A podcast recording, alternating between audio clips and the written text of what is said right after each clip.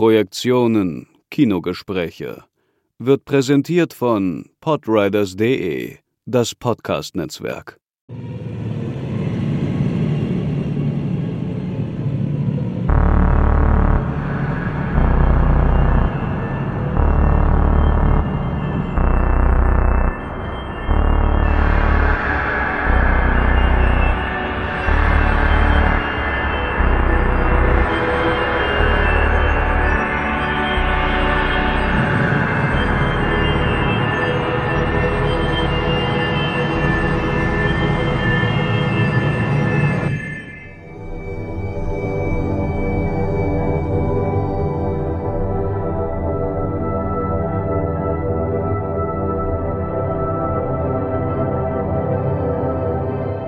Gerade wenn sich das Filmjahr dem Ende entgegenneigt, kann man sich vor den Filmlisten gar nicht retten. Die besten Filme des Jahres, die schlechtesten Filme des Jahres und wer hat eigentlich mehr gesehen als der andere? Darum geht es in dieser Episode.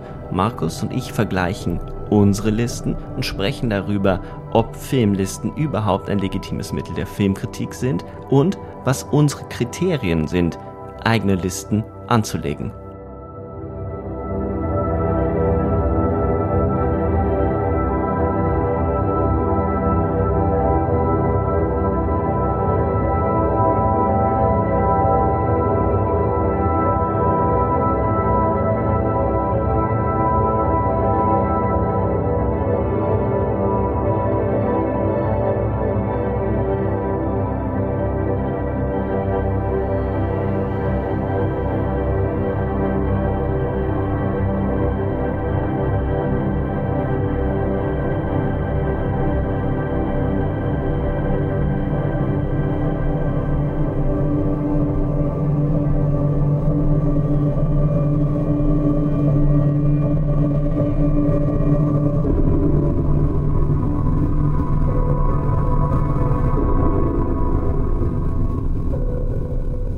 Frohes neues Jahr, frohes Jahr 2022. Wir starten ein bisschen verspätet mit einem Thema, das man auch gut und gerne schon Ende Dezember hätte platzieren können. Wir werden heute über Listen sprechen.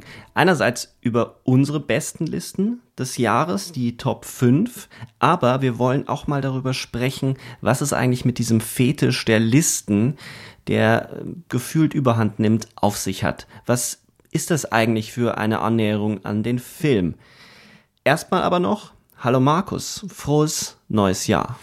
Hallo Sebastian und dasselbe an dich zurück und ich hoffe auf eine fruchtbare Podcast-Season dieses Jahr 2022 und ich freue mich auch sehr, dass äh, unsere Abonnentenzahlen äh, steigen und äh, dass wir wunderbare Rückmeldungen und interessante Rückmeldungen in jedem Fall äh, weiterhin bekommen. Und deswegen auf diesem Weg auch nochmal vielen Dank an die Treue unserer Abonnentinnen und Abonnenten in den letzten zwei Jahren, die das ja jetzt schon geht und hoffentlich auch in Zukunft. Das hast du schön gesagt. Mir, fällt, mir gefällt der Begriff der ähm, Podcast-Season. Das ist, äh, ja, wir, wir arbeiten an einer schönen Season.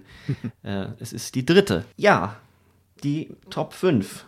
Ähm, wollen wir damit beginnen, erstmal unsere äh, Top 5 äh, vorzustellen, jeweils äh, jeder abwechselnd äh, von fünften Platz zum ersten? Ja, ähm, ich denke, abwechselnd ist vielleicht schwierig. Ähm, wir machen das nacheinander. Gut. Dann willst du mal loslegen, Markus? Ja, äh, soll ich einfach die Titel nennen oder mit kurzer Erläuterung? Nee, einfach mal die Titel. Genau, wähl, wähl die Titel und dann fangen wir ähm, an, mal darüber zu sprechen, wie diese Liste denn dann so zustande gekommen ist mhm. und warum welche Filme mhm. auf welcher Platzierung denn eigentlich mhm. stehen. Mhm. Gut. Also auf Platz 5 ist bei mir äh, der Film The Green Knight von David Lowry. Ähm, das ist der mythische Film über die, oder mythendekonstruierende Film, um genau zu sein, über die Artus-Legende. Dann auf Platz 4 ist bei mir Paul Schraders Film The Card Counter der allerdings äh, von mir in einem Festival-Screener gesehen wurde, nicht im Kino und entsprechend erst äh, ins Kino kommt. Dann äh, ist auf Platz drei bei mir der Film Pleasure. Der jetzt im Kino zu sehen ist, in der Tat in Deutschland. Dann ein weiterer Film, der jetzt ins Kino kommt, ist auf Platz zwei, nämlich Lamp mit Nomi Rapaz. Und auf Platz eins ist der von uns bereits diskutierte Film Titan von Julia Ducournau. Ja, da hättest auch eine Liste für 2022 machen können. Drei Filme von dir starten erst dieses Jahr. Ja. Aber so ist das. Man sieht die Filme eben nicht immer dann, wenn sie auch äh, ins Kino kommen. Mhm. Äh, was äh, mitunter dann nämlich Bestenlisten manchmal ziemlich kompliziert werden mhm. lässt. Mhm. Ähm, wenn ich die Liste jetzt mal, mal so sehe, ich wusste ja bis zum jetzigen Zeitpunkt wirklich nicht, welche Filme vorkommen. Ich hatte natürlich eine Ahnung, dafür kennen wir uns äh, schon zu lange. Dass The Green Knight drin vorkommen wird, war mir relativ klar. Den hätte ich aber ehrlich gesagt weiter oben ähm, erwartet. Mhm. Ähm, dass Titan auftauchen wird, war mir auch klar. Überrascht bin ich vielleicht am meisten von Lamp und äh, to Pleasure habe ich auch gesehen und ich finde den ziemlich stark. Da werden wir dann nochmal drüber sprechen, mhm. warum der bei mir nicht auftaucht. Mhm. Ähm, aber warum The Green Knight auf Platz 5? Was ist, äh, was ist die Logik äh, ja. deiner Einordnung? Also, ähm, mein Selbstverständnis, und das wurde ja schon öfter mal auch thematisiert, ist ja äh, nicht das eines äh, Filmkritikers, der eine Bestenliste erstellt, sondern äh, die, der Titel der Liste, die ich auf ähm, äh, auf äh, Letterboxd äh, zusammengestellt habe, ist A Subjective List of New Films I Enjoyed in 2021. Das erklärt das subjektive Filmerleben, das äh, dem zugrunde liegt. Und das erklärt, warum zum Beispiel Filme vorkommen, die ich in dem Jahr gesehen habe, die aber noch nicht im Kino laufen. Ähm, das erklärt, warum bestimmte Filme, die ich in nächster Zeit hoffentlich sehen werde, die aber noch nicht hier auftauchen, weil ich sie noch nicht sehen konnte.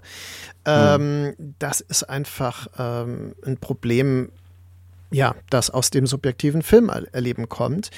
Und äh, dann signalisiert für mich das Wort der subjektiven Liste auch, dass persönliche Interessen und persönliche Befindlichkeiten dafür äh, elementar sind. Äh, ich würde diese Liste niemals ein, als eine Jahresbestenliste veröffentlichen wollen in einer ähm, größeren Zeitschrift. Ich meine, ich schreibe ja auch gelegentlich für EPD Film und habe auch für Filmdienst und so weiter immer wieder was gemacht. Ähm, da würde ich so eine Liste in der Form äh, anders angehen und anders überlegen. Äh, Warum? ja, äh, weil ich dann die Verantwortung sehen würde, eine Verallgemeinerbarkeit argumentieren zu können. Und äh, diese subjektive Liste ähm, hat sehr viel auch mit den Situationen zu tun, in denen ich natürlich diese Filme dann gesehen und erlebt habe.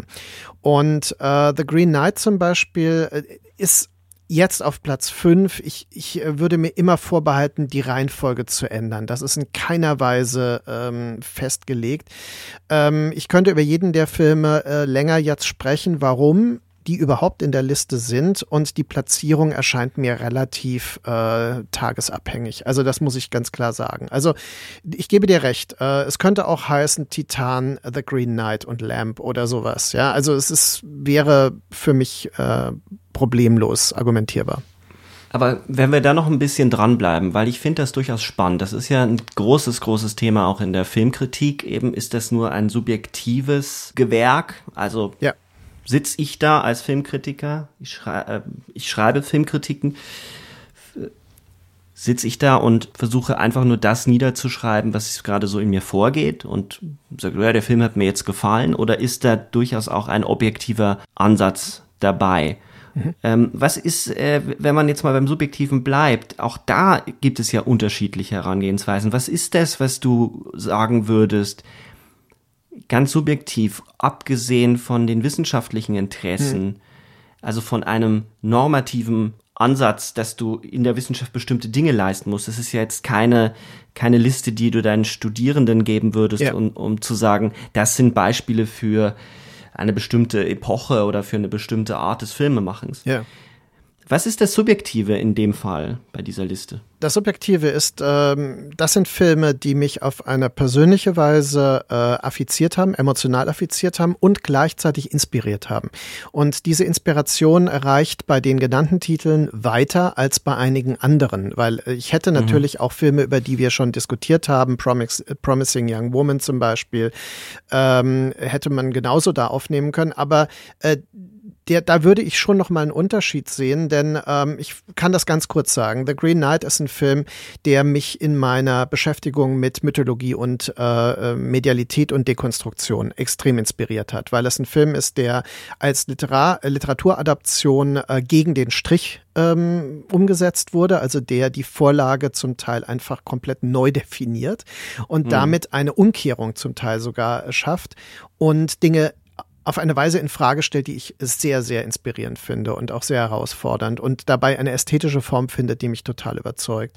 Uh, The Card Counter von Paul Schrader ähm, ist äh, ein Film, der meine Beschäftigung mit Paul Schrader neu belebt hat, denn ähm, ich, das ist einer der Autoren und Regisseure, die mich ja seit den frühen 80er Jahren beschäftigen, seit ich überhaupt mit Filmen äh, mich ja äh, befasse und äh, da äh, sehe ich im Grunde Konzepte, äh, Männlichkeitsbilder zum Beispiel, die, die sich durch das Werk von Paul Schrader ziehen, die, mhm. die ich unheimlich inspirierend finde. Ja, und der Film hat auch so eine apokalyptische Finsternis, die die äh, Welt, also die gegenwärtige Welt, auf eine eigenartig treffende Weise äh, reflektiert. Also das wäre da der Grund.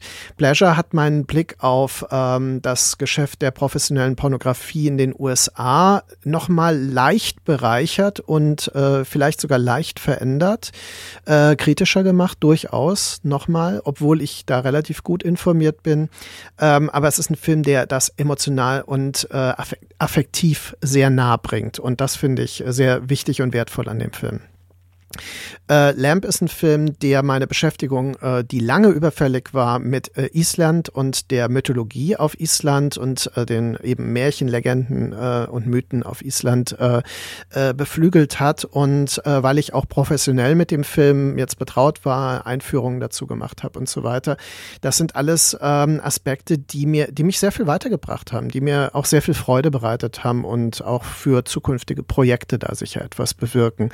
Und äh, über Titan haben wir ja bereits ausführlich gesprochen. Das ist natürlich ein Film, der mein mhm. Interesse mhm. an äh, Film- und Körpertheorie, äh, Gendertheorie, äh, Fluiditäten, ähm, Gewaltdarstellung, äh, Umgang mit äh, Genres, also Transformationen von Genres und so weiter, äh, äh, alles bedient. Das sind also alles Filme, wo ich, wie es eben mir geschehen ist, relativ genau sagen kann, was diese Filme subjektiv für mich ähm, ein, an Mehrwert produziert haben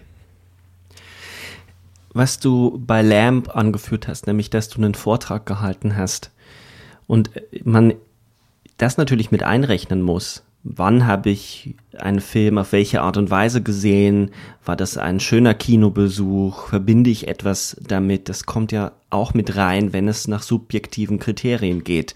Also das Erleben eines Filmes, wie sehr bleibt er im Gedächtnis? Ähm, das führt ja dann mitunter auch, wenn man jetzt ganz weit zurückgeht, ja auch manchmal zu den sogenannten Guilty Pleasures, mhm. dass ähm, die Erinnerung an die Zeit, in der man bestimmte Filme gesehen hat, entdeckt hat, manchmal wichtiger wird als, also dass der Film das auslöst, so ein, so ein, so ein Reenactment dieser, dieser Situation äh, herbeiführt, ist wichtiger als der Film selber manchmal. Mhm. Das will ich jetzt hier nicht unterstellen, bei Lamp überhaupt nicht. Es, es, ich wollte nur auf den Aspekt hinaus, dass man ähm, so ein, eine vorsichtige Distanzierung von Solisten, die immer als ein absolutes zu lesen, sondern welche, was eigentlich alles im Kino mitreflektiert werden kann, wenn man solche Listen liest von Leuten auf Facebook, mhm. auf Letterboxd, wie auch immer. Mhm. Ähm, ich würde mal meine Liste ja. vorstellen. Wir warten. und dann, ja, weiß ich nicht so spektakulär. Also, ähm, es gibt aber interessante ähm, Auslassungen und ähm, Überschneidungen. Ähm, die, die, größte Überschneidung ist relativ äh, unspektakulär und wird eigentlich nicht wirklich viele überraschen. Auf Platz 5 habe ich äh, Promising Young Woman, diese Umkehrung eines Rape and Revenge Films. Auf Platz 4 ist ein Film, der hier in Deutschland äh, hauptsächlich auf Netflix erschienen ist. Er hatte eine ganz kleine Kinoauswertung. Das ist äh, Paulo Sorrentinos The Hand of God, die Hand Gottes. Das ist, ähm, um es nur ganz kurz anzureißen für diejenigen, die ihn nicht gesehen haben, äh, ein autobiografischer Film von Sorrentino, was bei Sorrentino aber immer so viel bedeutet wie auch ein Film über Erinnerung und die Kraft der, der ästhetischen Überformung. Also es ist ein Film, der selbst eine Art äh, Mythologisierung der eigenen Person vornimmt ähm, und dabei sehr, sehr italienisch ist. Mhm. Wie Frauenfiguren gezeichnet werden, wie, wie die Mama gezeichnet wird. Und da kommen schon ganz viel solche Aspekte mit rein. Platz drei ist Dominik Grafs Fabian, äh, eben die Verfilmung von Erich Kästners Roman. Eine für mich eine der besten Literaturverfilmungen. Also gehört auf jeden Fall dazu, weil hier eine Freiheit genommen wird, einen Flaneur durch Berlin zu folgen, einen Lebenskünstler zu folgen. In der Weimarer Zeit, wo sich die, die, Droh, die Drohkulisse der, der Nazi-Diktatur, des Nationalsozialismus eben schon anbahnt. Platz zwei ist ein Film, den wird äh, so gut wie niemand gesehen haben. Der Film ist leider untergegangen. Ich hatte das große Glück, über ihn schreiben zu können. Es ist Kabul Kinderheim, ein afghanischer Film von ähm, einer Regisseurin, auch dort, äh, teilweise dort noch gedreht. Ähm, die Regisseurin heißt äh, Shabanu Sadat. Und das Interessante ist, dass in diesem Film, obwohl nicht auf die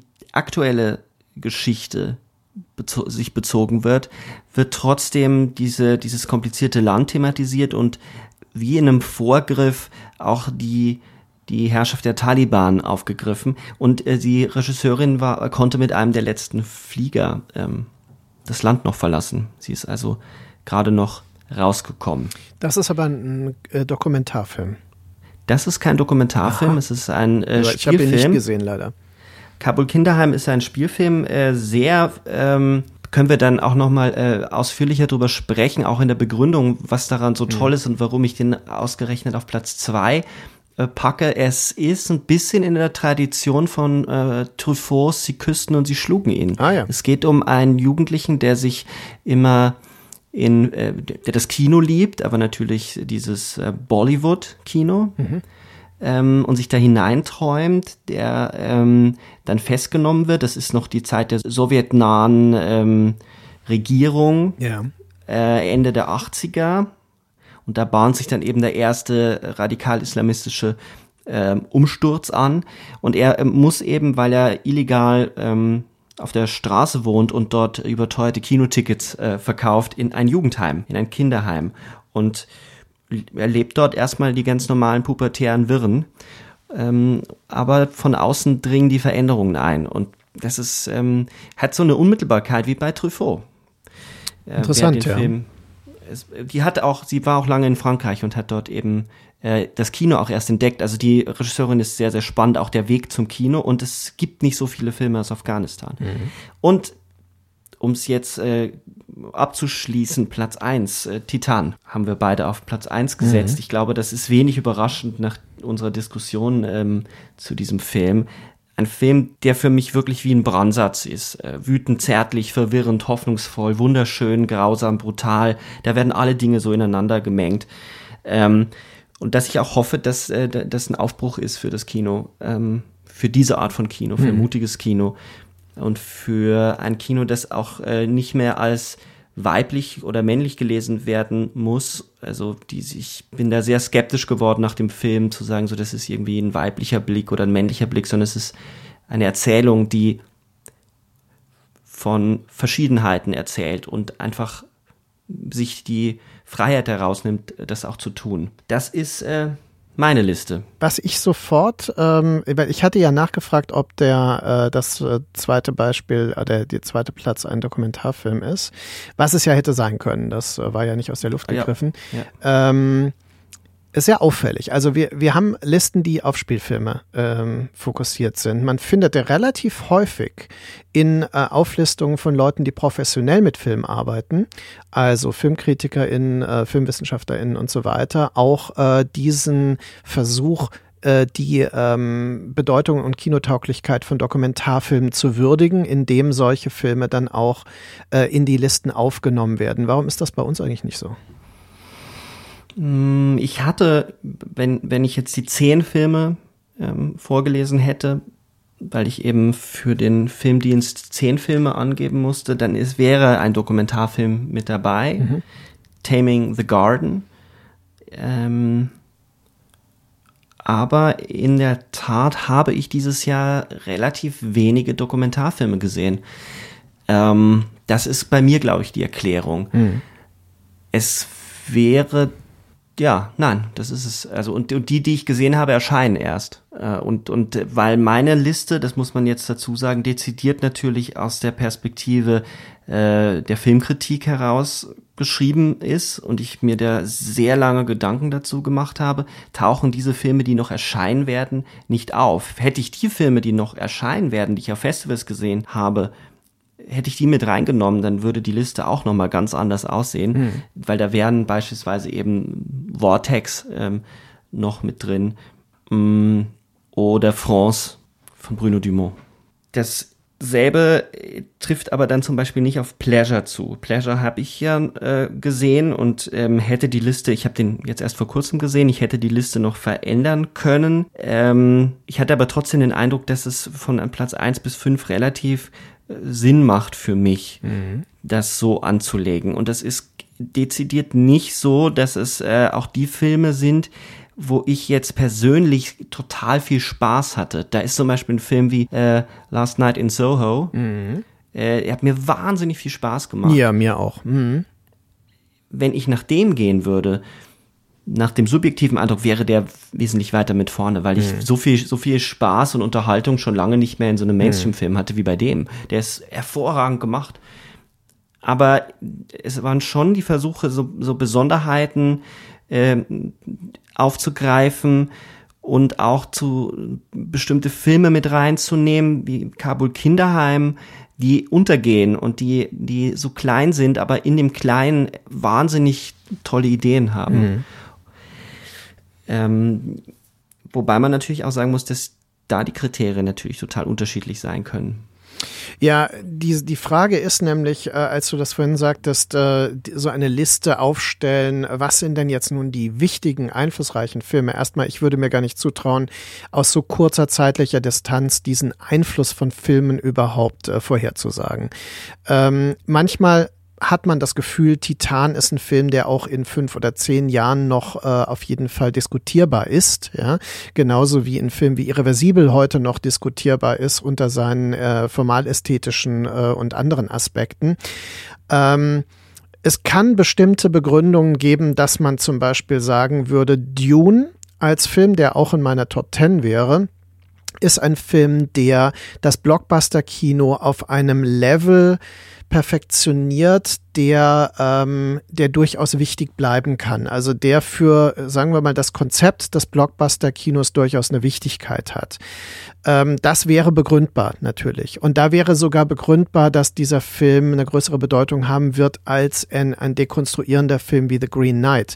Aber das wäre dann wiederum hm. keine hm. Begründung der künstlerischen Bedeutsamkeit. Ähm, bei Dune sehe ich eine, eine hohe Qualität, was äh, das äh, formal-ästhetische betrifft, aber äh, keine so weitgehende künstlerische Radikalität und Freiheit, wie sie Filme wie Titan, Lamp oder The Green Knight äh, sich nehmen nehmen. Ja, also da sehe ich auf jeden Fall dann wieder äh, Unterschiede, wenn man das so beurteilen wollte. Aber das ist ja auch genau das, was ich vermeide.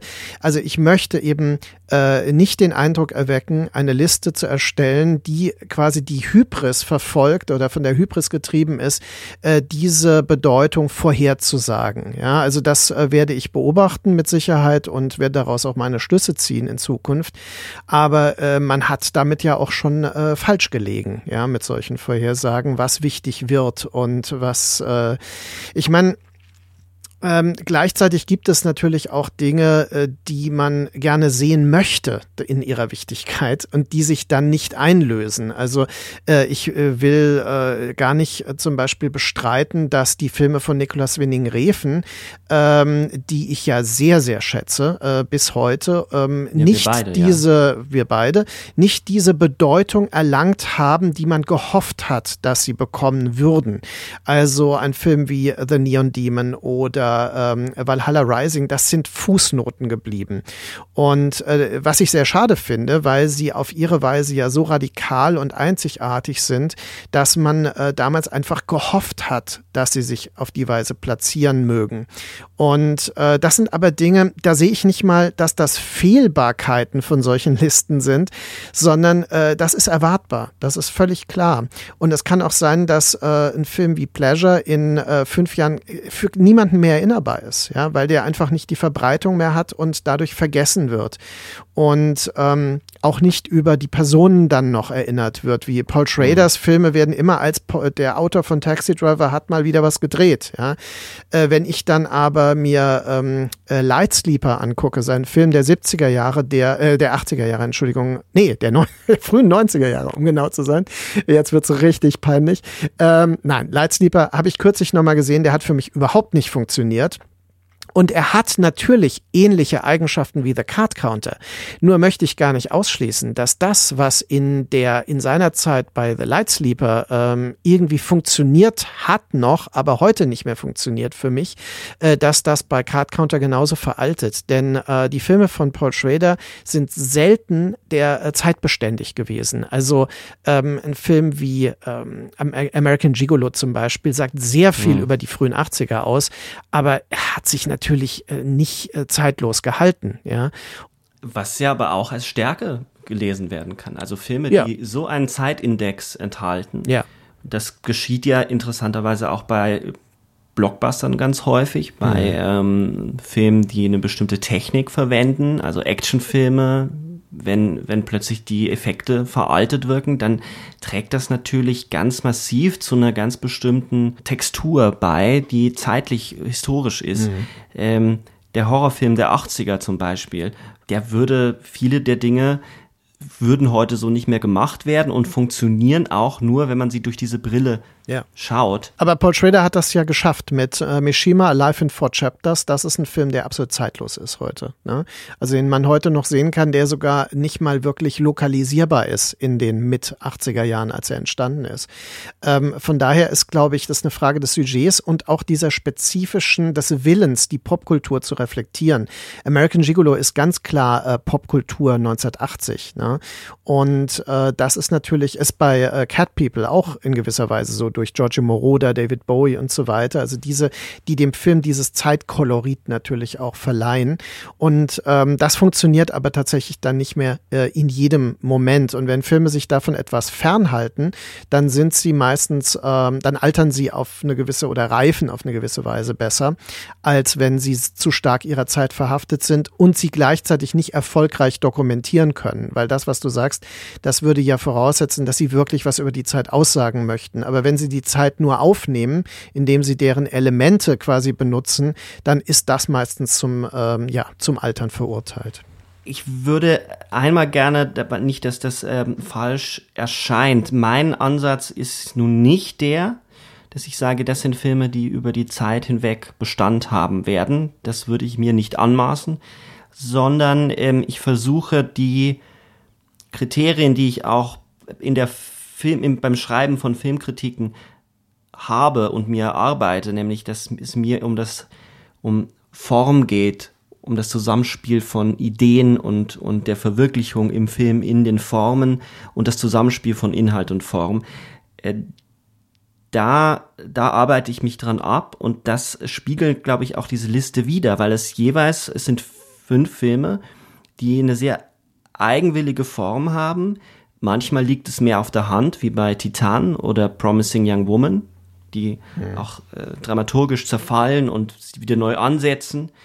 Äh, die Hand Gottes ähm, ebenso sehr elliptisch, sehr sprunghaft mit ein äh, einem ständigen Hin und Her schwanken zwischen dem italienischen Realismus und einem einem fantastischen Realismus. Also die, dieses Einstreuen von Absurditäten, das für Sorrentinos Kino sehr wichtig ist, fand ich so faszinierend, dass jemand selber seine eigene Geschichte so erzählt.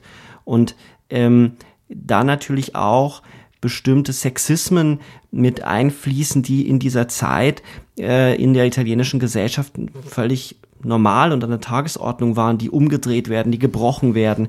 Mhm. Total spannend. Und bis hin zu äh, Kabul Kindheim und Fabian. Fabian äh, hat eine sehr, sehr extravagante Form, äh, indem er die Gegenwart einbrechen lässt in den Film.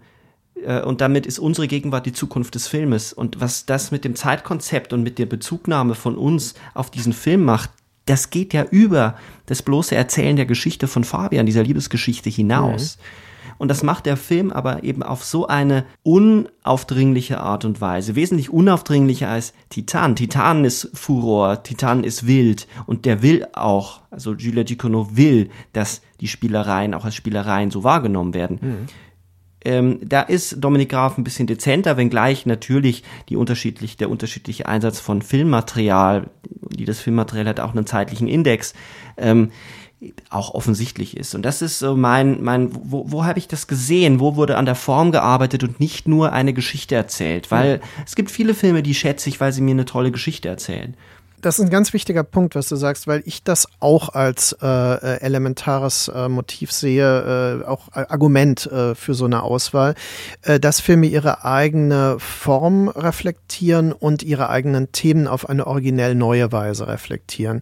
Denn diese, diese möglichst perfekte Erfüllung von Erwartungen äh, ist äh, im Grunde, ja, die kann befriedigend sein. Also gerade wenn man sich mit Genre-Kino beschäftigt, kann sowas sehr befriedigend sein. Aber äh, es ist gerade nicht äh, das, was einen weiterbringt, was einen inspiriert. Und äh, was ich sagte, ist, äh, ich habe ja Titel auch genannt, die mich auf eine Weise weitergebracht haben oder meinen Blick etwas erweitert haben auf ganz unterschiedliche ähm, Art und Weise eben.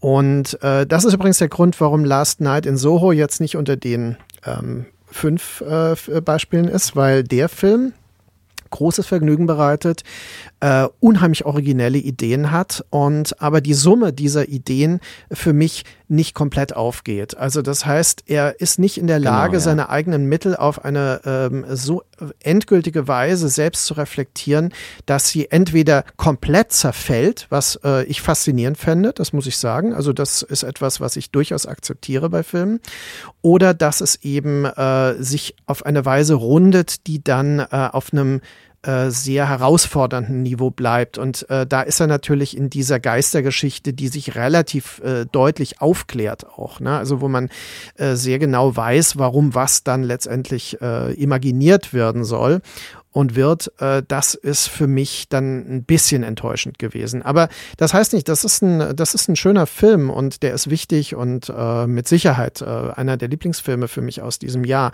Aber ich würde ihn deswegen in der Liste nicht ganz so hoch äh, bewerten. Das ist einfach genau aus diesem Grund, weil es ihm nicht gelingt, seine Form auf eine Weise zu reflektieren. Das sehe ich bei Lamp allerdings anders. Lamp wirkt wie ein sehr minimalistischer, äh, sehr mhm. klein gehaltener Film vom Konzept her, der aber aber ähm, der aber sehr verstört, indem er uns zurückwirft auf diese minimalistischen Motive, mit denen er arbeitet und uns damit zeitweise allein lässt. Und dann müssen wir damit etwas machen. Das finde ich. Kannst du, äh, kannst du ganz kurz ja. die Handlung von Lamp anreißen, damit die ja, Lamp beginnt mit rätselhaften Ereignissen, die dann dazu führen, dass ein Schaf auf einer abgelegenen isländischen Farm eines äh, Ehepaares ähm, ein Mischwesen ähm, zur Welt bringt zwischen äh, Lamm und Mensch. Also quasi ein Menschenkind mit einem, äh, mit dem einen Arm und einem äh, und dem Kopf eines Lamms und auch mhm. als Mischwesen agiert. Also es, ist, es gibt diese totale Uneindeutigkeit. Die Grenzen werden völlig fluide.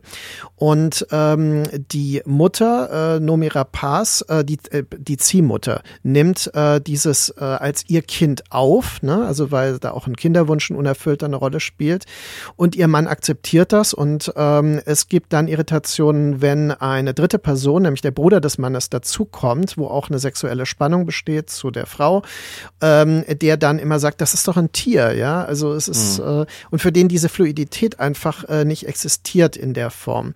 Und äh, der Film arbeitet dabei auf eine äh, durchaus realistische Weise, äh, völlig irritierend mit ähm, Märchen und Sagenmotiven aus dem isländischen Kontext, wobei es keine explizite Sage gibt, auf die er sich bezieht, sondern eben überhaupt die Durchdringung der Welt durch, ähm, durch Geister, durch Traditionen und so weiter äh, reflektiert und äh, damit etwas sehr Isländisches auch hat als isländischer Film. Also es ist ein, ein Film, der seine Kultur auf eine Weise reflektiert, mhm. wie man das ähm, gar nicht so häufig übrigens hat. Ne? Das liegt aber natürlich wiederum an Island und der Art und Weise, wie dort zum Beispiel Mythen immer noch präsent gehalten werden. Ne?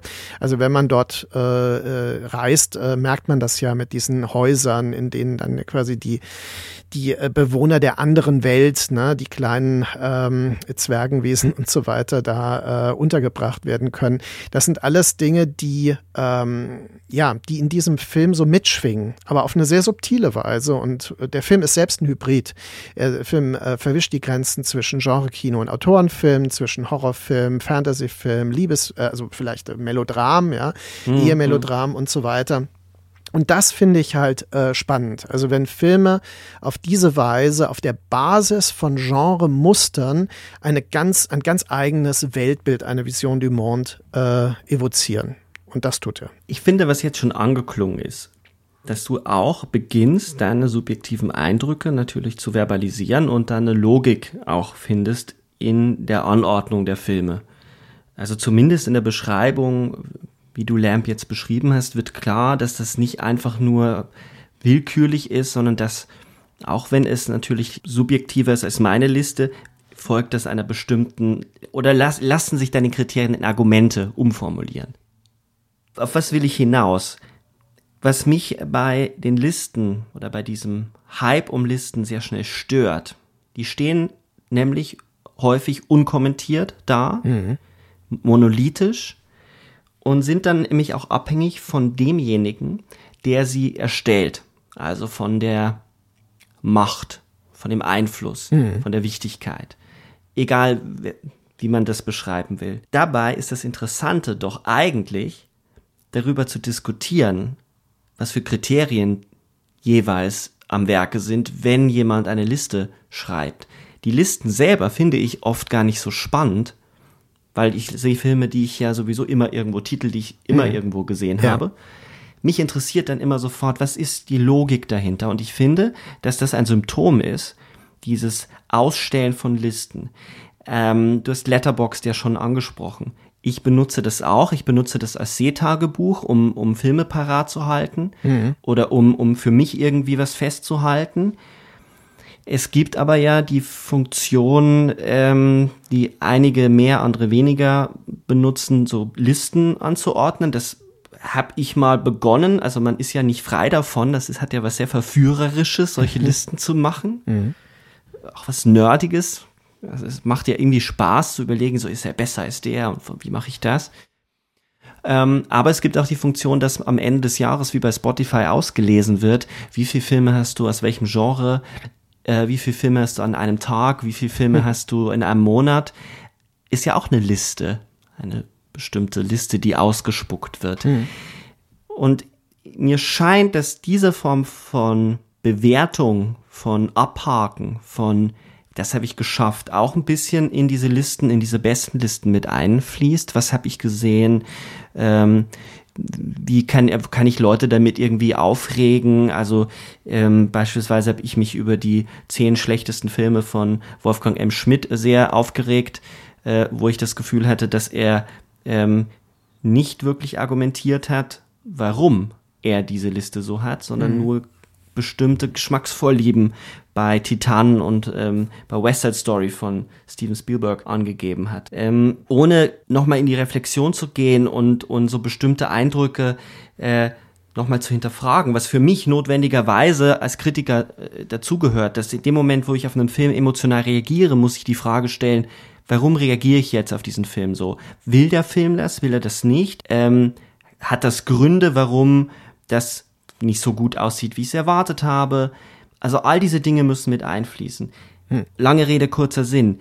Reden wir zu viel dann darüber, über Geschmack, wenn wir solche Listen vergleichen, hm. anstatt über die Kriterien, wenn wir die Listen nebeneinander legen. Also wird zu wenig diskutiert in der Filmkritik oder um es noch weiter auszudehnen, in der Rezeption von Film überhaupt? Definitiv denke ich, wir reden darüber zu wenig, denn das wäre das Interessantere daran. Äh, das Interessante ist an den Filmen, wie die ihre eigenen Mittel und ihre Themen reflektieren, meiner Meinung nach. Und interessant ist äh, an der Art und Weise, wie beim Erstellen solcher Listen das Filmgeschehen, das Filmerleben, das eigene und so weiter und auch das subjektive Filmerleben mitreflektiert ja. wird. Und von daher ist eine Liste ohne Erläuterung zunächst mal irgendeine Liste. Ist völlig uninteressant zunächst mal. Äh, für mich, ähm, ich gucke mir das auch mit einem äh, geringen Interesse an, auch bei irgendwelchen ähm, äh, Zeitschriften. Äh, das kommt dann auch auf die Zeitschrift an. Also bei EPD Film oder so widme ich dem größere Aufmerksamkeit, weil da einfach eine größere Professionalität der Kritikerinnen und Kritiker ähm, einfach festzustellen ist, in, auch in der Auswahl eine inspirierendere ähm, quasi Wahl von Titeln vorliegt, die manchmal auch mich dazu bringt, Filme zu gucken, die ich vielleicht noch nicht gesehen habe oder übersehen habe. Wenn ich ganz kurz einhaken darf, äh, weil es gerade passt, ich ähm, rezipiere diese Listen dann, wenn ich A, den, die Kritikerinnen und Kritiker kenne und schon ein bisschen weiß, wie seine Kriterien funktionieren, hm, ja. oder ich die Person kenne. Ansonsten ja, habe sicher. ich, ist mir das wirklich immer so relativ egal. Ja, weil man diese zusätzlichen Informationen, die nötig sind, um das zu reflektieren, bereits hat. Weil man in der, äh, in dem, äh, in der Bekanntschaft ne, mit Konzepten oder mit Personen das mitdenken kann. Und deswegen sind Listen, ähm, die aufgestellt werden, um zu provozieren, besonders uninteressant ja, und besonders lächerlich unter Umständen, wenn Leute durch äh, einfach nur um Distinktion zu gewinnen, ähm, bestimmte Titel, wo sie wissen, wissen, die werden abgelehnt, ähm, äh, besonders hoch ranken. Ja, also quasi äh, Matrix muss hier auf eins sein. Das ist der beste Film dieses Jahr, also der radikalste Film und so weiter.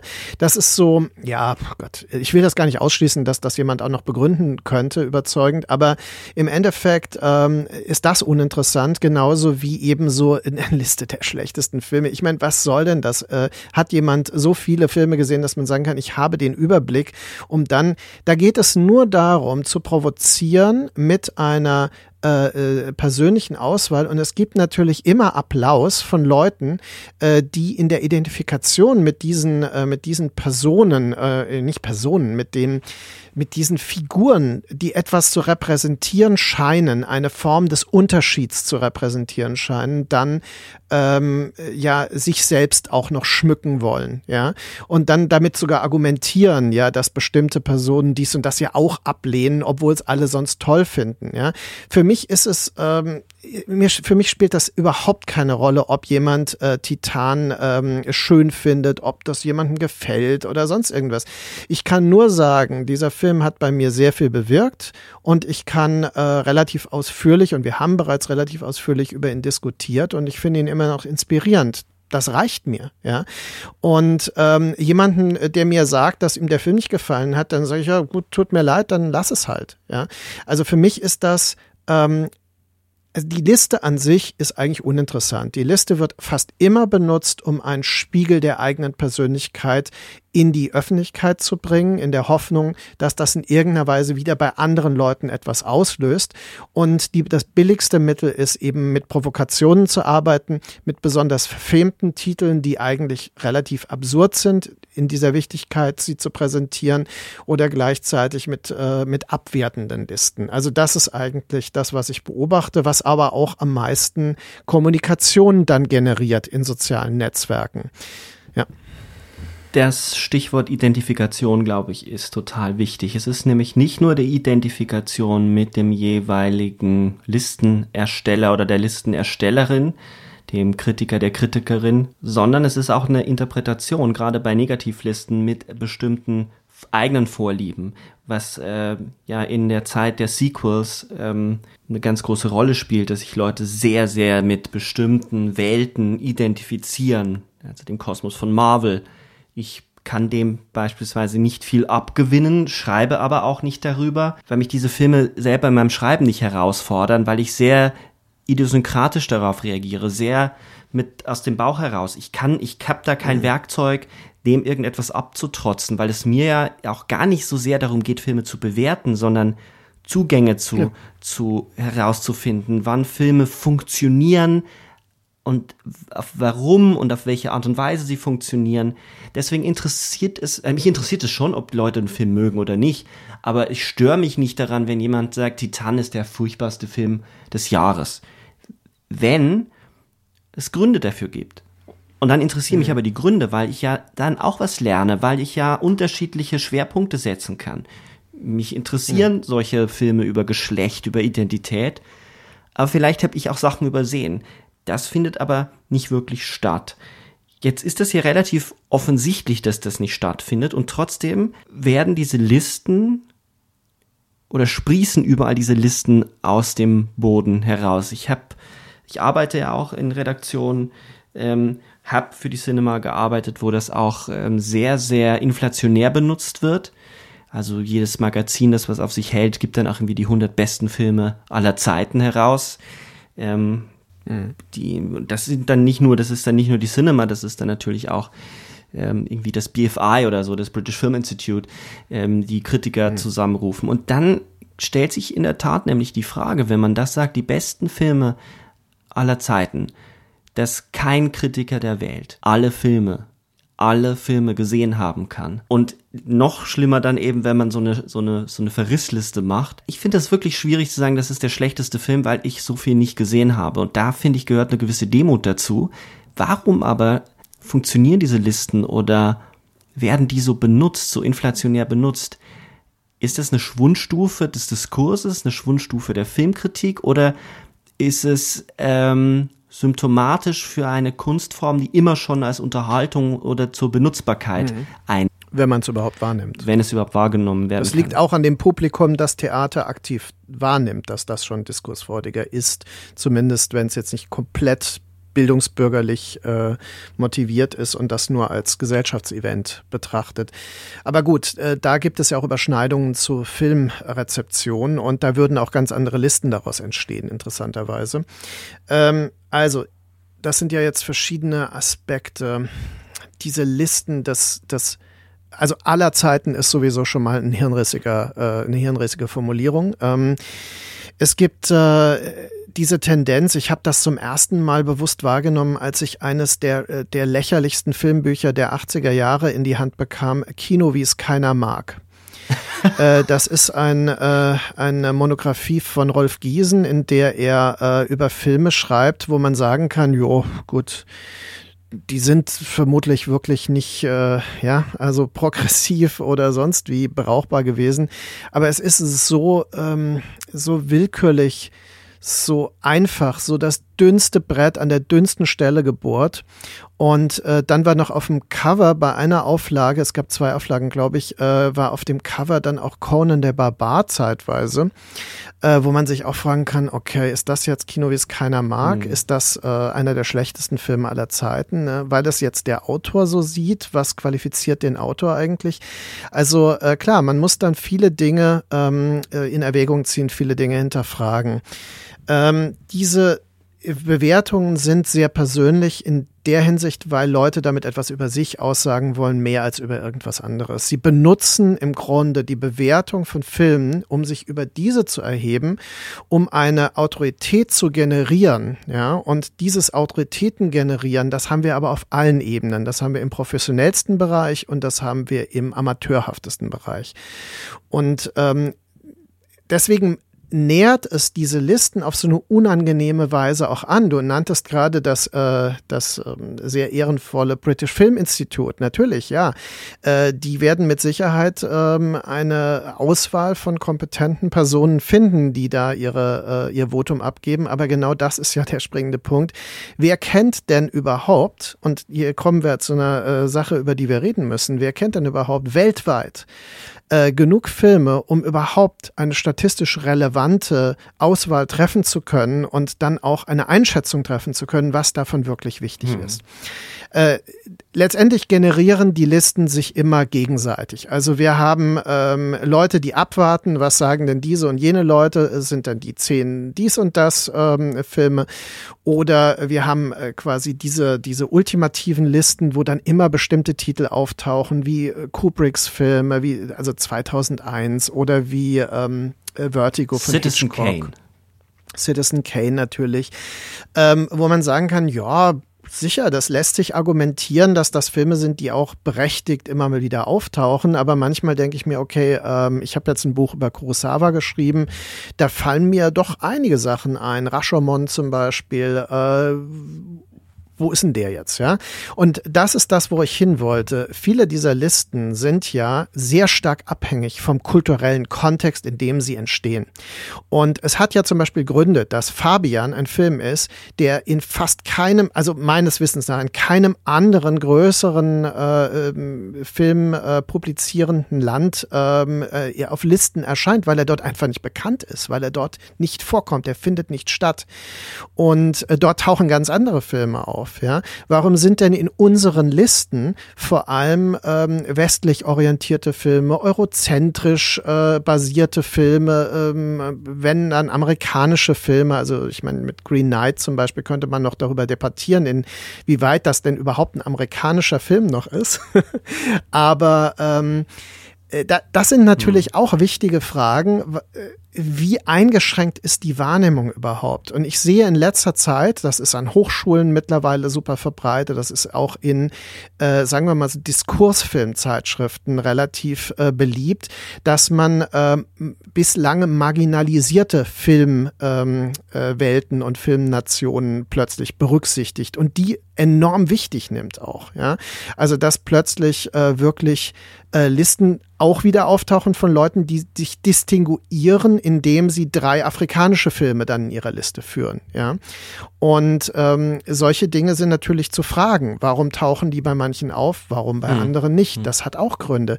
Und meine These ist ja, diese Listen werden vor allem erstellt, um etwas über sich selbst auszusagen, um sich selbst zu profilieren und zu platzieren in einer Professionalität, in einer Form von ähm, nerdigem Insiderwissen, ja, weil ich kenne hier diesen einen Film, der in Deutschland noch kaum verbreitet ist. Das war vielleicht am Anfang mal Filme von äh, Brandon Cronenberg oder das war äh, ein Film wie Sensor jetzt, der erst langsam hier bekannt wird und so weiter. Also das ist manchmal auch so ein Vorsprungswissen, das dabei äh, exponiert wird. Jetzt habe ich ja auch so einen Film drin mit Kabul Kinderheim, ein afghanischer Film. Mhm Afghanistan genau. ist jetzt nicht bekannt als ein dezidiertes Filmland. Das liegt natürlich auch an den politischen Gegebenheiten dort. Dann ist es äh, auch noch eine Frau, die diesen Film gedreht hat, was auch nicht selbstverständlich ist für äh, Afghanistan.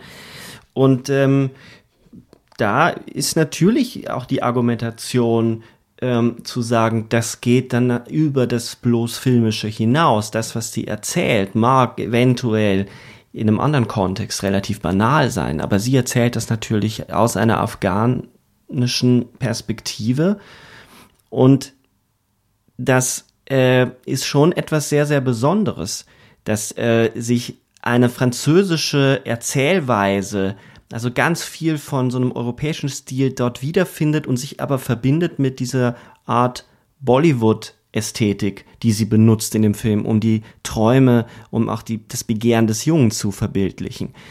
Und das wäre so meine Argumentation, die aber genau, ähm, die auch nichts anderes ist natürlich. Am, am Ende des Tages äh, will ich damit natürlich auch äh, sagen, es ist ein Film, der nicht genug Aufmerksamkeit bekommen hat. Das hat sicherlich auch strategische Gründe. Muss der auf Platz zwei stehen? bei mir hat der Eindruck hinterlassen, weil ich gemerkt habe beim Sehen, dass ich doch auf einigen Augen blind bin und bestimmte Länder äh, filmisch, die tauchen auf meiner Filmlandkarte nicht auf. Und jedes Mal, und das versuche mhm. ich schon, ähm, jetzt nicht so zwanghaft, aber ich bin da schon sehr neugierig, weil die Erzählweisen so anders sind und das ganz, ganz spannende ähm, andere Arten gibt. Also das rumänische Kino ist jetzt kein Geheimtipp mehr, aber da hatten wir es ja, dass alles überrascht waren, was da mhm. plötzlich für eine Kraft aus diesem Land mhm. gekommen mhm. ist. Oder eben diese ähm, ähm, die griechischen Filme, die für eine Zeit lang für Furore gesorgt mhm. haben. Aber ja. afrikanische Filme kommen so gut wie nicht vor. Ähm, und das ist auf jeden Fall etwas, was man diskutieren muss. Und somit könnte man auch sagen, viele dieser Listen sind natürlich auch strategische Waffen oder strategische hm. Werkzeuge, um bestimmte Dinge in den Diskurs hineinzubringen. Ja, ähm, da möchte ich kurz einhaken. Ich habe auch das Gefühl, dass manche Zeitschriften und manche Listen äh, dementsprechend auch sehr stark politisch motivierte Listen sind. Also die sowohl kultur kulturpolitisch bestimmte Positionen stark machen wollen, obwohl es argumentierbar wäre, dass äh, durchaus eine andere Gewichtung angemessen wäre, mhm. gelegentlich. Andererseits, ähm, dass sie damit auch eine ideologische Programmatik verfolgen. Ja, also bestimmte Dinge grundsätzlich grundsätzlich nicht zur Geltung äh, kommen zu lassen, weil sie ideologisch nicht erwünscht sind und dabei andere, zum Beispiel ähm, ästhetisch bei weitem nicht so selbstreflexive oder avancierte Formen äh, zu favorisieren, weil sie aus ähm, politischen Kontexten kommen, wo eben Film noch eine existenzielle Bedeutung zu haben scheint, wo Film von Leuten gemacht wird, die ein armes Kino produzieren, die eben nicht Produktionsmittel zur Verfügung haben, wie Denis Villeneuve mit Dune hm. und äh, die dann aber auch kurz davor sind, schon wieder zu argumentieren, naja, Dune ist ja auch ein totalitärer Film, der in keiner Weise seine ähm, äh, militärischen Machtsysteme ähm, reflektiert, wo äh, zwar so eine Diversity vorzukommen scheint in der Besetzung, das aber in gar, gar nicht reflektiert wird, dass dann eine weiße Messias-Figur etabliert wird. Äh, also das wären so Argumentationen, die man von Leuten bekommt, die dann sagen würden, das ist eigentlich alles scheiße und wir ähm, gucken jetzt mal in in, ähm, in marginalen Anf oder marginalisierten Kontexten nach Filmen, die eigentlich politisch total avanciert sind, die vielleicht nicht so ansehbar äh, im Sinne der ähm, Ästhetiken mhm. sind, aber die trotzdem ähm, äh, quasi etwas verfolgen, was man eigentlich komplett unterstützen kann. Und äh, da muss ich sagen, das kann man schon auch argumentieren. Das ist aber eine Position, die sich nicht ähm, verabsolutieren sollte. Ja, es müsste und ja. ich habe manchmal das. Es müsste ja, ja. diskutiert werden. Also ähm, ich habe gar nichts dagegen, wenn das dann auch offengelegt wird und wenn es Argumente gibt. Und äh, meine Hoffnung wäre natürlich, dass das sich trotzdem mit ästhetischen Argumenten verbindet, weil äh, wie in der Filmkritik man ja immer auch ästhetisch Filme beurteilt oder zumindest mein Ansatz. Da kommen wir eben schon dahin. Es gibt natürlich Kolleginnen und Kollegen und es gibt auch ähm, ganz viele Menschen da draußen, die äh, schauen Filme, wie sie Texte lesen, also sind sehr themenfixiert. Das ähm, scheint mir, das wäre mein Argument, eine Reduktion der Kunstform zu sein, weil das der Film visuell erzählt und durch Bilder und ich habe bisher kein Argument gehört. Ja, ästhetisch. Ich habe bisher kein Argument gehört, das mich überzeugt hat, zu sagen, so, nee, aber es geht hier, die Geschichte ist so großartig, das ist halt super, wenn der Film halt aussieht wie Grütze und das nicht, nicht in der Form reflektiert, weil mein Argument wäre dann immer, ja, dann warum hat er kein Buch geschrieben oder warum ein anderes Medium verwendet? Mhm. Das finde ich schon wichtig. Ähm, diese Themenfixiertheit führt ja dann auch oft dazu, dass man ähm, andere Dinge, die Form dann eben übersieht. Im Dokumentarfilm, ich habe jetzt eben wieder angefangen, vermehrt auch Dokumentarfilme zu schauen und auch sie zu besprechen. Und da ist mir schon aufgefallen, ho, es gibt so Filme, die sehe ich und denke mir, ja, total gut, total super, ja, ja, ja, ja, genau da ist es richtig und hier ist es richtig. Und dann ist es ein weiter Schritt, den Film als Film aber zu kritisieren. Weil es mhm. erstmal natürlich darum geht, welche Themen werden besprochen. Werden die so besprochen, wie ich mich mit denen identifiziere, weil ich ja auch ein politisches Subjekt bin. Wenn es ein politische, politische Dokument, so ein Dokumentarfilm ist, dann werde ich mich wahrscheinlich eher mit einem Film, der meiner Linie entspricht, identifizieren können. Aber einen Film zu bewerten, einen Dokumentarfilm zu bewerten, bedeutet ja auch zu gucken, gibt es etwas in der Montage, in der Art und Weise, wie Bild durch die Bilder erzählt wird, die den Film legitimieren, dass es ihn gibt und bereichert das etwas. Äh, ein anderes Phänomen, wo man das, glaube ich, merkt, nur um zum Abschluss äh, zu bringen, ähm, muss man, müssen wir auch gar nicht darüber reden, aber ich vermute, dass es eine ähnliche Tendenz gibt bei ähm, Don't Look Up, dem neuen McKay-Film bei Netflix, wo ganz viele Leute den super toll finden. Ja. Wenn man aber, also ich finde, er zerfällt, er zerfällt dramaturgisch am Ende und politisch ist er auch nicht so reflektiert, ähm, wie getan wird, aber man hört das gerne. Also man, oder man sieht das gerne. Ähm, aber da müsste man speziell nochmal wirklich dann diskutieren und argumentieren. Also ich finde, Don't Look Up ist ein Film, der zumindest wie auch die vorangehenden Filme des Regisseurs äh, eine formale Originalität hat. Ne? Also äh, die mag manchmal entgleiten und die mag auch nicht komplett schlüssig sein in diesem Film. Aber ähm, das ist ein Film, der, der sprüht schon gelegentlich vor Ideen. Total. Und äh, den habe ich schon mit einem großen ich Vergnügen auch, gesehen. Ja. Äh, was, äh, also ich sehe auch äh, relativ viele dokumentarische Filme ähm, oder um es mal direkt zu sagen, Dokumentarfilme. Das ist ja ein weites Feld natürlich. Äh, ich sehe ähm, auch Filme, die eben viele Grenzen dabei überschreiten und das ist auch äh, interessant und gut so. Also Filme, die eigentlich Essayfilme sind. Und äh, dennoch würde ich mich schwer tun, damit eine Liste, in der äh, Filme wie The Green Knight äh, vorkommen, äh, zu kombinieren mit einer Liste äh, von Dokumentarfilmen, die zum Beispiel nach Prinzipien des Cinema Verité gemacht werden, die einen extremen Minimalismus pflegen und so weiter, weil diese Filme können mich innerhalb inhaltlich zum Teil total interessieren. Die können mich sogar äh, emotional berühren, wenn ich einen Bezug zu den Personen oder mhm, Thema genau. und so weiter aufbaue. Aber es sind nicht notwendigerweise Filme, die sich äh, formal ähm, vergleichen lassen, die sich auf eine Weise der künstlerischen Komplexität messen lassen. Und ähm, von daher muss ich erstmal sagen, das ist natürlich auch persönlich an meinem Bezug zum Kino, mit dem ich sozialisiert bin, mit dem ich auch mich immer beschäftigt habe. Ich habe mich immer primär mit Spielfilmen beschäftigt, mit ähm, der äh, fiktionalen ästhetischen Form. Ähm, ich halte es auch nicht für notwendig, das alles gleichberechtigt zu behandeln und auch gleichberechtigt zu pflegen in der eigenen Arbeit. Ne? Das muss ich ganz klar sagen. Ich halte es auch überhaupt nicht für notwendig, sich gleichberechtigt weltweit äh, über Filme zu informieren, ähm, äh, um damit eine möglichst äh, objektive Sicht auf dieses Medium zu bekommen, weil das ist illusorisch. Niemand wird das je schaffen. Äh, ich persönlich bin natürlich offen für jede Form von, von Hinweisen, Tipps und ähm, die auch äh, Bereiche betreffen, mit denen ich mich jetzt nicht speziell beschäftigt habe. Aber ich kann auch jeden verstehen, der jetzt sagt, äh, ah, japanisches Kino, damit habe ich mich noch nie beschäftigt und da habe ich äh, jetzt aus verschiedenen Gründen keinen Zugang. Das ist bei mir halt anders. Aber das ist äh, sehr persönlich. Also also es ist sehr persönlich, warum dieses, warum jenes nicht und so weiter. Und das spiegelt sich eben auch in diesen Listen. Und das führt mich wieder zurück zu der These, die ich jetzt schon mehrfach hier formuliert habe. Diese Listen sollen und sagen vor allem etwas über den Ersteller der Liste aus. Und ähm, reflektieren eigentlich bestimmte Haltungen zum Kino, zur Filmkunst und äh, im Idealfall eine Selbstreflexion, aber äh, äh, wenn es äh, schlecht läuft, nicht mal das. Und deswegen sind diese Listen für mich von eingeschränktem Interesse. Und dann kann man noch hinzufügen, es wäre eine gute Diskussionsgrundlage, sich der Kriterien des eigenen Filmschauens gewahr zu werden und dann in einem professionellen Sinne, dass man eben mehr darüber diskutiert. Also zum Beispiel im Hinblick auf den Dokumentarfilm. Dokumentarfilme sind extrem künstlerisch mitunter, sind sehr herausfordernd. Ja.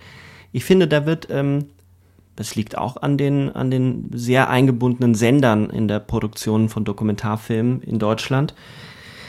Äh, sie werden oft nur als Themen, als, als Geschichten, also oder, oder Filme, die mir ein Thema näher bringen sollen, rezipiert. Mhm. Und über Form zu sprechen, über das, über wirklich den Streit auszutragen, wann ist ein Film eigentlich noch ein Dokumentarfilm und wann verlässt er das Dokumentarische. Da gab es ja Momente, auch äh, im letzten Jahr, ähm, Love Mobile, dieser, dieser Film, der, mhm. wo sich dann herausstellte, ja. dass die ähm, Regisseurin eben mit äh, Schauspielern Sachen nachinszeniert hat. Und äh, da konnte man natürlich, hätte man auch viel, viel mehr drüber streiten können noch. Der ist, diese Diskussion hat ja auch nicht lange gehalten. Ich finde, es wird zu wenig diskutiert, Sachen werden ausgestellt, Artikel werden geschrieben und sofort wieder vergessen.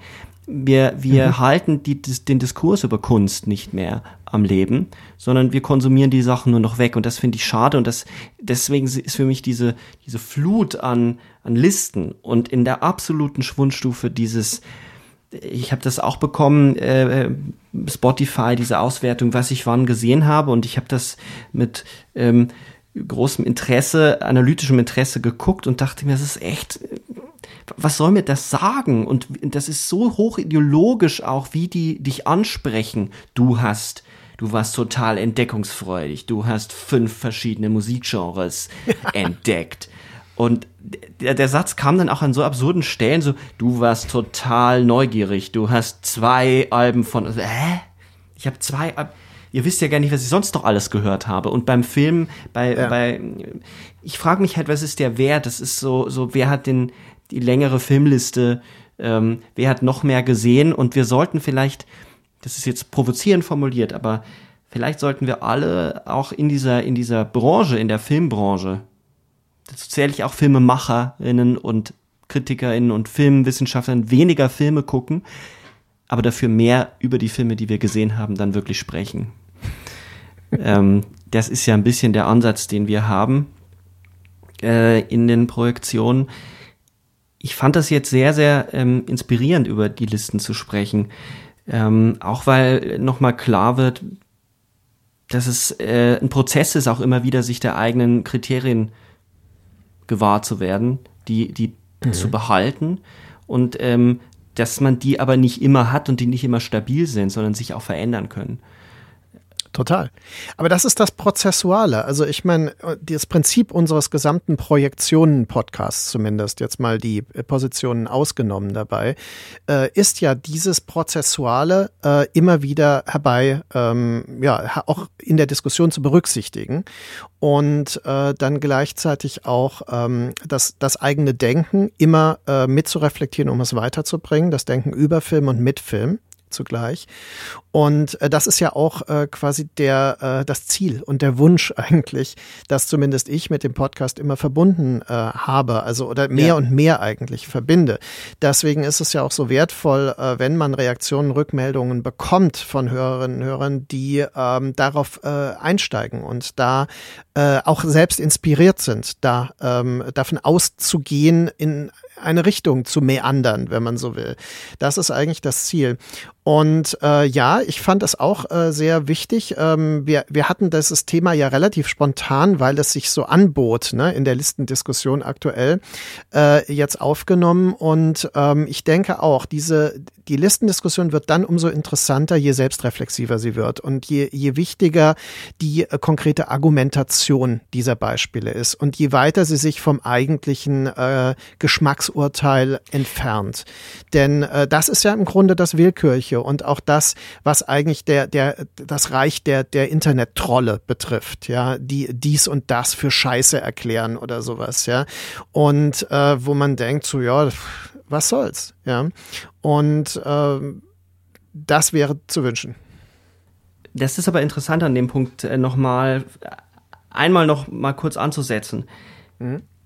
Wenn man nämlich diesen Diskurs dann beginnen will, also irgendjemand veröffentlicht eine Liste auf Facebook und man ist irritiert, man kann ja auch irritiert sein, warum ist ein Film jetzt da drin und bei mir nicht, oder es kann ja verschiedene Gründe haben und ich spreche das an, dann ähm, gibt es schon sehr häufig dieses Argument, naja, ist halt subjektiv, hat mir halt gefallen. Es gibt mhm. diesen, diesen Rückzug ins Subjektive. Man will das ja. auch dann gar nicht diskutieren und das spricht dann schon sehr viel dafür, dass es da sehr um, um äh, die Konstruktion einer eigenen Identität geht, die man dann nämlich attackiert in dem Moment, wo man die Absolut. diese Listen hinterfragt.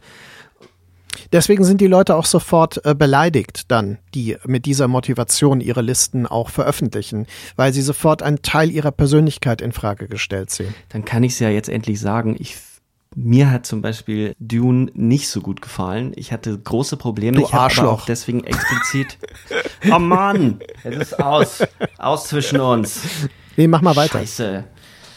Ähm, ich habe äh, aber auch nicht, deswegen auch nie drüber geschrieben oder das auch nicht groß kundgetan, weil das sehr, sehr persönliche Dinge sind, dass ich das Gefühl habe, ähm, mich interessieren im Moment einfach diese großen Blockbuster nicht. Die, die, da passiert bei mir nichts. Und ähm, ich fühle mich nicht in der Lage, das dann auch gut einzuordnen. Ich glaube, das gehört auch dazu, dass man mal zwei, drei Schritte zurückgeht und sagt, hat bei mir überhaupt nicht funktioniert und ich habe auch nicht das Gefühl, dass ich den mit meinen Werkzeugen jetzt fair behandeln würde. Ähm, deswegen habe ich darüber nicht geschrieben und auch nicht großartig irgendwo gesagt, der ist schrecklich und, und, und furchtbar. Ähm, manchmal kann man das ja tun und dann startet eine Diskussion, die wir ja auch noch führen werden, nämlich ähm, Ja. Paul Verhoeven. Äh, da werden wir über Benedetta sprechen. Da haben wir zwei sehr unterschiedliche Positionen dazu. Der in vielen Listen übrigens auftaucht. Das ist sehr interessant. Also gerade bei Cinephilen äh, in einer bestimmten Generation. Und äh, was du eben sagtest, da wollte ich auch nämlich sagen, das hat sehr viel mit Generationenerfahrung zu tun, was man aus welchen Gründen möglicherweise präferiert und wo man die Werkzeuge hat und wo man sie nie gekauft hat. Wichtig ist aber, dass wenn man einen Film auch eben nicht gut findet und den als Enttäuschung wahrnimmt oder sogar als Ärgernis, dass man trotzdem äh, auch über diesen Film auf einer Ebene reden kann, dass man sagt, trotzdem gelingen dem Film ganz viele Dinge. Oder das, da sehe ich einen Horizont, den er für mich aus den und den Gründen nicht erreicht. Womöglich, und das ist auch durchaus denkbar, äh, gehe ich nach unserer nächsten Episode, die wir noch aufnehmen werden, und nach der Diskussion über Benedetta raus und sage, wow, Benedetta ist ein Meisterwerk. ist möglich. Äh, denn die Wahrheit haben wir da ja alle nicht gepachtet. In dem Sinne ähm, ist das schon die, der Ausblick gewesen auf die nächste Episode, die wir dann aufnehmen werden. Das Werk von Paul Verhoeven, von den holländischen Anfängen bis äh, über die amerikanische Phase, die dann wieder in Europa endet und eben mit dem letzten Film Benedetta abschließt. Da bleibt dann von meiner Seite auch gar nicht mehr so viel zu sagen, außer starten Sie, startet ihr gut ins neue Jahr. Ich schaue jetzt Paul Verhoeven Filme. Ciao Markus und tschüss da draußen. Ja, ich sag dann auch mal Tschüss.